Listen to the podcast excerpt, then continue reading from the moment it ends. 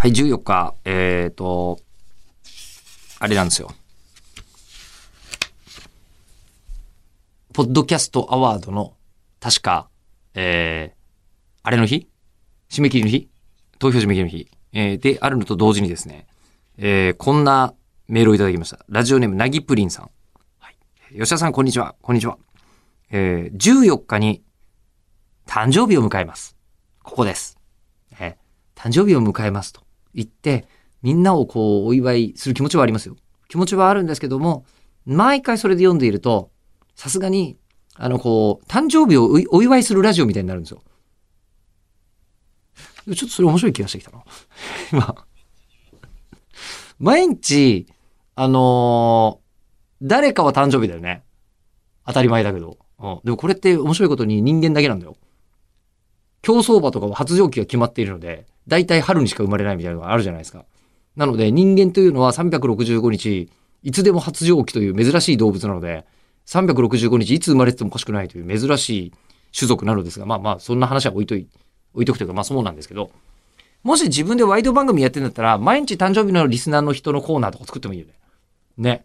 あの、同じ人ばっかり出ないっていう利点と、で、その日その日になんか誰かの話を聞くのって常に面白いんですけど、事情。プレミアムリスナー会とか聞いてるとわかると思うんですけど。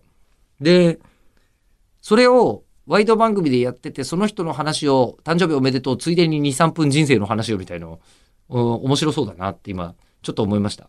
あが、が、そんなね、誕生日ですがっていう理由で、えー簡単には読まないじゃないですか。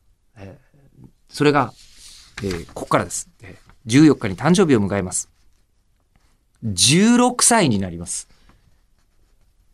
ええうちの娘と同学年ってことです。これは、これは読むね。うちの娘はこのラジオ当然ですけど、全く聞いてないですけどね。で、以前から、ここからですよ。また16歳ってこういうこと考えてたわっていうのを、えー思い出しました。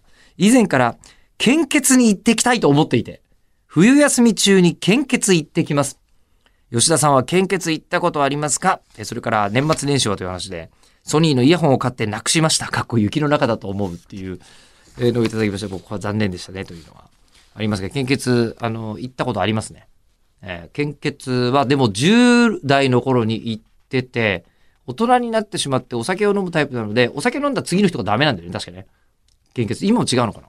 当時確かそういうルールがあって、えー10代の頃に何回か行ったということなんですけど、一回、えっ、とね、やった時に、献血して、その瞬間に針をされて、あ、ごめんって言われたことがありまして、めちゃくちゃ痛かったなってことがあったなってのを思い出しましたが、誕生日おめでとうございます。